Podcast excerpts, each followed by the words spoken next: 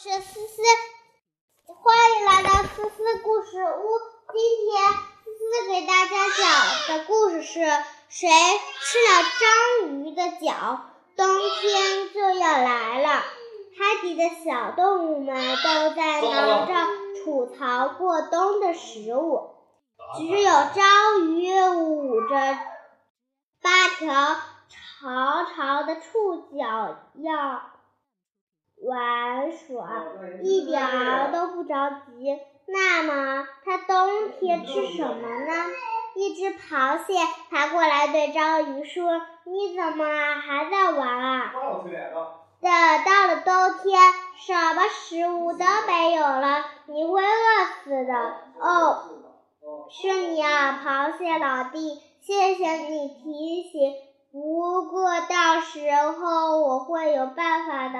章鱼不紧不慢地说：“一群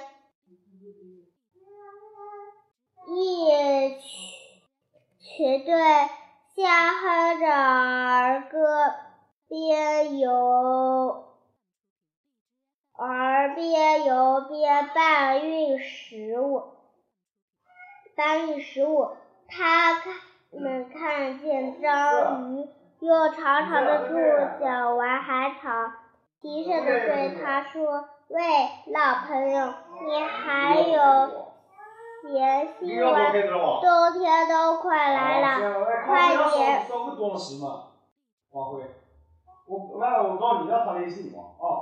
快点准备粮食吧，没关系，到时候我有办章鱼还是不紧慢地说：“冬天说来就来了，章鱼到底怎么过冬呢？”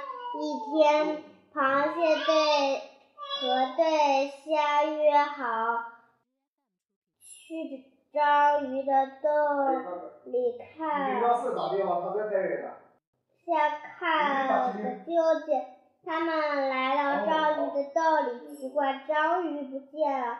洞穴里住着一只圆脑脑袋圆圆的，什么也尾没角没尾的怪物。你你是谁？凭什么霸？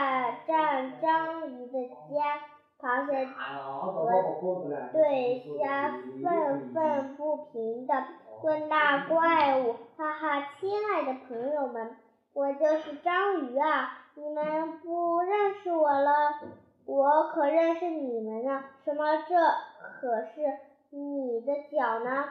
怎么不见了？被我慢慢吃掉了。”我的脚就是冬我冬天的食物。章鱼仍然不紧不慢地说：“啊！”螃蟹和对虾的嘴同时变成了 O 型，惊讶的说不出话来。章超级连接，章鱼的触角有很大的。吃力，冬天没吃的啦，就会自己吃自己的脚。过不了几天，章鱼的触角又会长出来。小朋友们，章鱼很神奇吧？我们下次的故事再见，拜拜。